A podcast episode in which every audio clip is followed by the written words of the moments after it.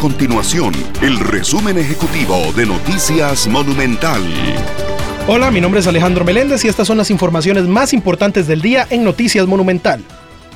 El INS reportó un aumento en la cantidad de reclamos presentados por propietarios de vehículos asegurados que sufrieron daños debido al desbordamiento de ríos o alcantarillas durante el mes de octubre tras las fuertes lluvias que se presentaron. Según los datos de las 47 solicitudes de indemnización presentadas ese año, por esta causa el 40% se registró durante dicho mes para un total de 19 casos.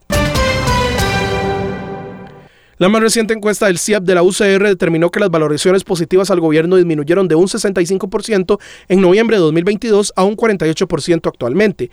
En el caso de la opinión hacia la labor del presidente de la República, Rodrigo Chávez, la investigación estableció que un 68% de la población la valoraba positivamente hace un año y en esta encuesta ese apoyo cayó a un 51%. Estas y otras informaciones usted las puede encontrar en nuestro sitio web www.monumental.co.cr.